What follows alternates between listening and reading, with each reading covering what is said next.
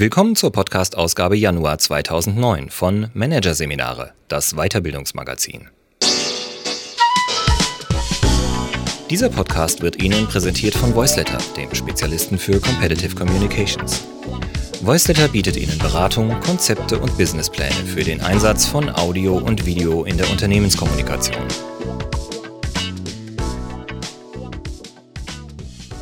Am Ende dieser Ausgabe hören Sie noch ein paar kurze Hinweise auf weitere Podcasts aus dem aktuellen Heft. Doch zunächst Atmosphärische Intelligenz. Ihr Einfluss aufs Stimmungsbarometer von Raimund Schöll. Dicke Luft, tolles Klima, eises Kälte. Das Miteinander in Unternehmen ist von Atmosphären geprägt und die haben's in sich. Die Schwingungen und Stimmungen entscheiden über Produktivität, Kundenzufriedenheit, Arbeitsmotivation. Die Fähigkeit, atmosphärische Schwingungen auszuloten, nennt Raimund Schöll atmosphärische Intelligenz. In Managerseminare erklärt der Berater, wie Atmosphären entstehen und wie man sie beeinflussen kann. Hier ein Kurzüberblick des Artikels. Von Motivation bis Mobbing. Warum Atmosphären die heimliche Stellgröße in Unternehmen sind. Ausgesetzt wie dem Wetter, weshalb wir so wenig gegen schlechte Atmosphären unternehmen. Betrieb, Ort, Raum, Situation, wo sich Atmosphären zeigen und überlagern. Atmosphärische Intelligenz versus emotionaler Intelligenz. Worin liegt der Unterschied? Drei Foki und eine Metapher. Wie sich Atmosphären ausloten und beschreiben lassen. Meeting im Whirlpool. Welche Elemente ein gutes Klima erzeugen. Und atmosphärische Organisationsentwicklung. Wie Teams zum atmosphärischen Masterplan geführt werden können. Im Team ist die Stimmung gerade mies. Die Atmosphäre der Besprechung war heute wieder angespannt. Hoffentlich ist die Atmosphäre beim Kunden nicht so geladen wie voriges Mal. Ob Kleinunternehmen oder Großkonzern. Solche Aussprüche sind gang und gäbe. Die meisten Menschen wissen intuitiv sofort, wovon die Rede ist, wenn Atmosphären angesprochen werden. Atmosphären sind überall. Jeder bemerkt sie, jeder wird von ihnen erfasst und thematisiert sie. Auch in Unternehmen. Beim Automobilhersteller Honda gibt es sogar einen atmosphärischen Unternehmensgrundsatz, der da lautet Enjoy your work and always brighten your working atmosphere. Übersetzt etwa Genieße deine Arbeit und sorge immer für eine noch bessere Arbeitsatmosphäre. Ein solcher Unternehmensgrundsatz kommt nicht von ungefähr.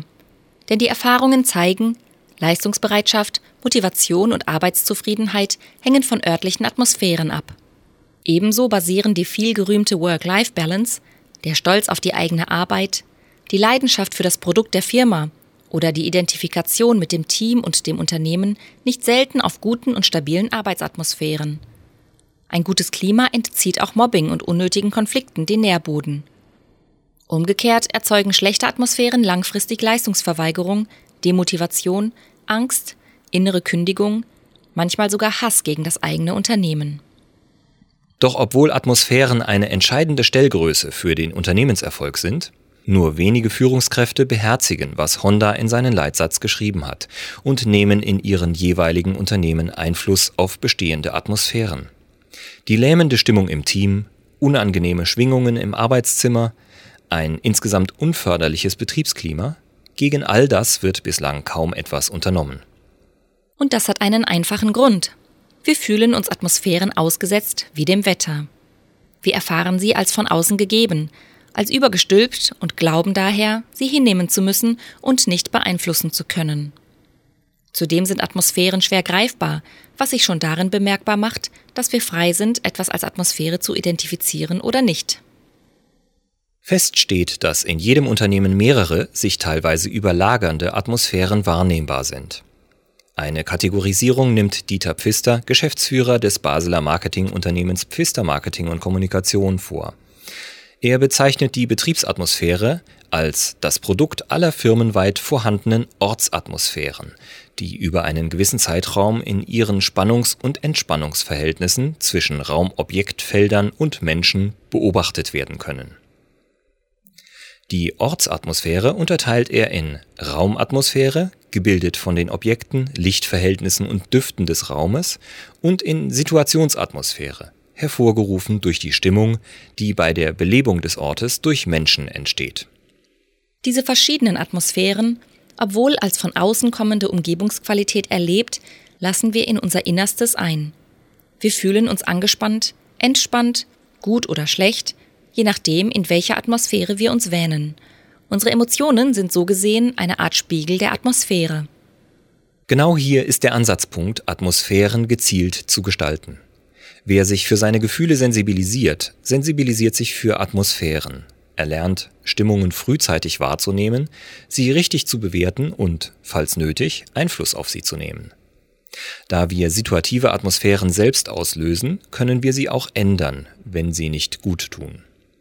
Im Unternehmensalltag braucht es daher Führungskräfte mit atmosphärischer Intelligenz, die aktives Atmosphärenmanagement als wichtigen Aspekt von Leadership begreifen. Was aber unterscheidet atmosphärische Intelligenz von der viel diskutierten emotionalen Intelligenz?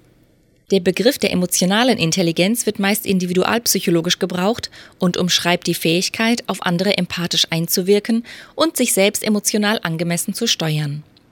Atmosphären hingegen werden oft in rekursiven Interaktionsprozessen erzeugt. Sie sind ein kollektives Werk, das so keiner beabsichtigt hat, aber dennoch zustande kommt. Atmosphärische Intelligenz bedeutet somit, dass wir das Benehmen von Personen, Arten der Beziehungsgestaltung und Sprachspiele als überindividuelles Ganzes erkennen und einzuordnen verstehen. Dabei hilft es, auf die Sprache, die Körpersprache und die eigene Körperwahrnehmung zu achten. Zudem hilft die Meteorologie-Metapher, da Atmosphären von uns empfunden werden wie das Wetter. Körpersprache und typische Habitusformen. Wie verkörpern Gesten, Haltung und der Auftritt von Personen die kursierenden Gedanken und Handlungen sowie Formen der Beziehungsgestaltung? Sprache und Jargon. Was verrät der sprachliche Ausdruck darüber, wie Personen eine Situation erleben? Der eigene Körper. Wie fühlt sich die Atmosphäre gerade körperlich an? Was empfinde ich als Beobachter? Was signalisiert mir mein Körper als Resonanzboden für Atmosphären? Meteorologenmetapher. Wie lässt sich das Klima meteorologisch umschreiben? Ist es beispielsweise schwül oder frostig oder wechselhaft? Nicht jede Atmosphäre, die wir auf diese Weise ausmachen, müssen wir freilich ändern, auch dann nicht, wenn sie unangenehm ist. Kleine atmosphärische Störungen kommen im Betriebsalltag ständig vor. Ein falscher Ton eines Kollegen, schlechte Witze oder ein kurzer Schrecken über etwas beeinträchtigen zwar die Stimmung, meist aber nur kurzfristig, die Sache legt sich von allein. Aufmerksamkeit ist jedoch zum einen gefordert, wenn Atmosphären ständig, schnell und unvorhergesehen wechseln. Und zum anderen, wenn eine negative Atmosphäre sich als Dunstkreis eingenistet hat, dabei eventuell sogar im krassen Gegensatz zur Unternehmenskultur steht. Hier stellt sich die grundsätzliche Frage, wie kann man schlechte Atmosphären neutralisieren, umwandeln und positiv beeinflussen? Wie kreiert man ein gutes Klima? Erstens physische Nähe und kommunikative Settings. In Japan, wo man traditionell auch in Unternehmen auf die bewusste Gestaltung von Atmosphären baut, gilt das Prinzip, physische Nähe und die Wahl eines entsprechenden Ortes sind unabdingbare atmosphärische Gestaltungsprinzipien für die gelingende Zusammenarbeit. Japanische Firmen veranstalten zum Beispiel ihre Besprechungen in Brainstorming-Camps, wo die Teilnehmer schwierige sachliche Probleme bei einer Mahlzeit und einem Bad in einer heißen Quelle besprechen. Bei diesen Diskussionen spielen Status und Qualifikation keine Rolle. Zudem geht man davon aus, dass kommunikative Atmosphären in Kleingruppen von circa fünf Personen entstehen. Großraumbüros gelten indes als Stimmungskiller. Zweitens. Passendes Raumambiente. Immer mehr Unternehmen, auch in Deutschland, versuchen mit Raumgestaltungselementen gute Atmosphären zu schaffen. Bei der Versicherungsgesellschaft Proaktiv in Hilden zum Beispiel wird die Innenraumbegrünung des Firmenareals durch die Geschäftsleitung forciert. Die gute Arbeitsatmosphäre wird von den Mitarbeitern geschätzt und wesentlich mit der intensiven Begrünung der Räume in Verbindung gebracht. Der Basler Marketing-Experte Dieter Pfister empfiehlt sogar, ganzheitliche Markenraumatmosphären zu kreieren, indem abgestimmt auf die Lichtverhältnisse und den Nutzen des Raumes, dessen Möbel, Wandfarben etc. gewählt werden. Diesen Weg ist zum Beispiel das schweizerische Familienunternehmen Endres und Hauser gegangen und hat damit laut Pfister Raumeindrücke geschaffen wie großzügige Schlichtheit, stille Heiterkeit, unaufdringliches Selbstbewusstsein und offene Kommunikation. Drittens moderne Markenführung. Im Verkaufssektor ist längst bekannt, Die Gestaltung der Verkaufsräume kann eine Shopping-Atmosphäre schaffen, die zum Kaufen einlädt. Die Drogeriemarktkette DM beispielsweise macht die Raumgestaltung zum Bestandteil seines Marken- und Erkennungszeichens. Unter anderem durch warmes Licht, breite Gänge und Wickeltische mit Windeln erzeugt DM eine Verweil- und Flow-Atmosphäre, die zusätzlich unterstützt wird durch die offene, freundliche Kommunikation der Verkäufer. Durch all das hebt sich das Unternehmen von der Geizatmosphäre manch anderer Drogeriemarktketten ab. Bei der Konkurrenz nämlich findet der Kunde mitunter enge Gänge zum Anecken vor. Die Effizienz der Abwicklung steht im Vordergrund. Und es gilt der Grundsatz, Sparsamkeit ist Trumpf. Welche Elemente im Einzelfall die richtigen sind und was es darüber hinaus bedarf, um Atmosphären bzw. das gesamte Betriebsklima besser zu gestalten, das lässt sich am besten in atmosphärenbezogenen Team- und Organisationsentwicklungsmaßnahmen ermitteln. Erster Schritt Atmosphärisches Wahrnehmen. Zunächst gilt es, aktuell anzutreffende Atmosphären zu bemerken, sie zu thematisieren und gemeinsam mit den Mitarbeitern anzusprechen. Das Schöne, jeder ist hierzu in der Lage, denn die Neurobiologie bestätigt, dass atmosphärische Wahrnehmungen zur biologischen Grundausstattung des Menschen gehören und dem rationalen und sprachlichen Denken vorausgehen. Zweiter Schritt. Hintergrundanalyse mittels systemisch narrativer Interviews. Sodann werden die Ist-Situation und die Hintergründe der aktuellen Atmosphären bestimmt. Dies geschieht, indem Führungskräfte oder Organisationsentwickler mit Mitarbeitern aller Hierarchieebenen bzw. Teammitgliedern systemisch narrative Interviews zur gegenwärtigen betrieblichen Situation durchführen. Die Fragen sollten so gestellt werden, dass die Befragten hierdurch in eine Beobachterposition gelangen. Nur so merken sie, dass sie nicht nur Teilhaber, sondern auch Kreator einer Betriebsatmosphäre sind. Typische Fragen sind zum Beispiel, wie erleben Sie derzeit die Situation im Team bzw. Unternehmen? Wie würden Sie die derzeitige Stimmung einschätzen auf einer Skala von 1 bis 10? Wenn Ihre Kollegen hier dabei säßen, was würden Sie über die Situation Atmosphäre berichten? Angenommen, es würde ein Film über Ihren Bereich gedreht werden. Welcher Filmtitel wäre passend? Dritter Schritt Auswertung der Interviews und Hypothesenbildung. Nach Auswertung der Interviews entwerfen die Organisationsentwickler zugespitzte, teilweise provokative Hypothesen zur Arbeitssituation des Teams bzw. Unternehmens. Wichtig ist, dass die Hypothesen überindividuell sind, also nicht auf einzelne Personen bezogen werden, sondern das Team bzw. das Unternehmen als Ganzes abbilden. Die Hypothesen sollen zum Nachdenken anregen und Lust erzeugen, sich an der Gestaltung einer neuen Arbeitsatmosphäre zu beteiligen. Keinesfalls dürfen sie Schuldzuschreibungen enthalten. Vierter Schritt. Zurückspiegelung und Besprechung der Hypothesen.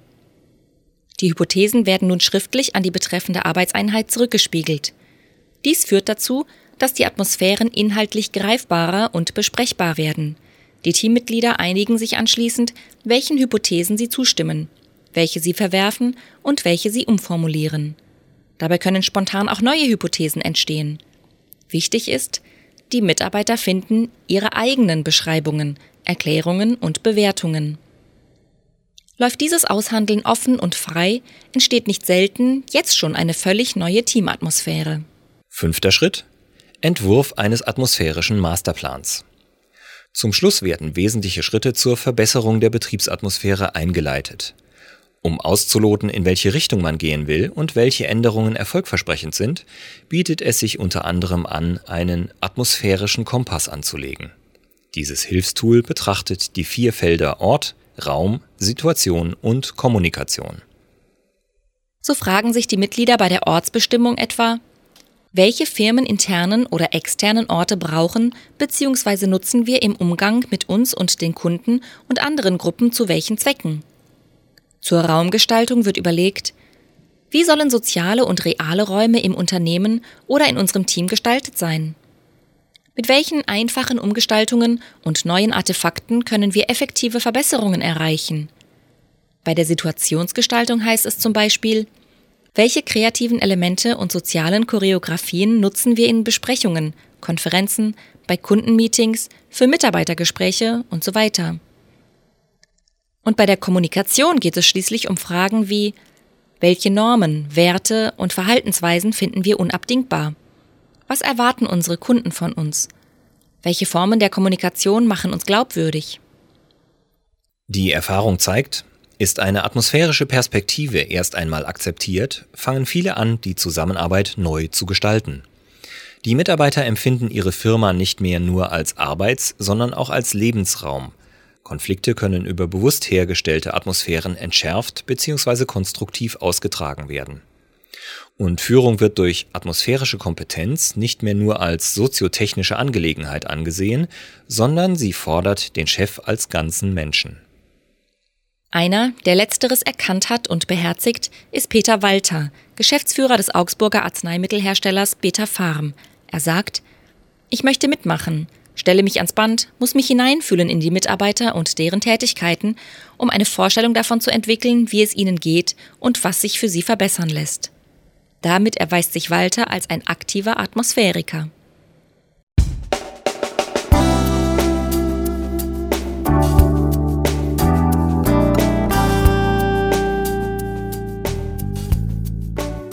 Sie hörten den Artikel Atmosphärische Intelligenz.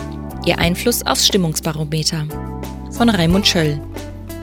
Aus der Ausgabe Januar 2009 von Managerseminare, präsentiert von voiceletter.de. Weitere Podcasts aus der aktuellen Ausgabe behandeln die Themen Neurobiologie im Management, wie gehirngerechte Führung funktioniert und Vision Summit 2008, Manager im Einsatz fürs Gemeinwohl. Weitere interessante Inhalte finden Sie im Internet unter www.managerseminare.de.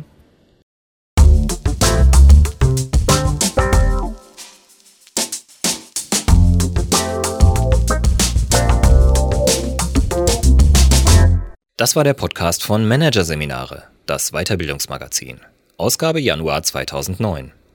Dieses Audiofile wurde präsentiert von Voiceletter, dem weltweit ersten Anbieter im Bereich Business Podcasting.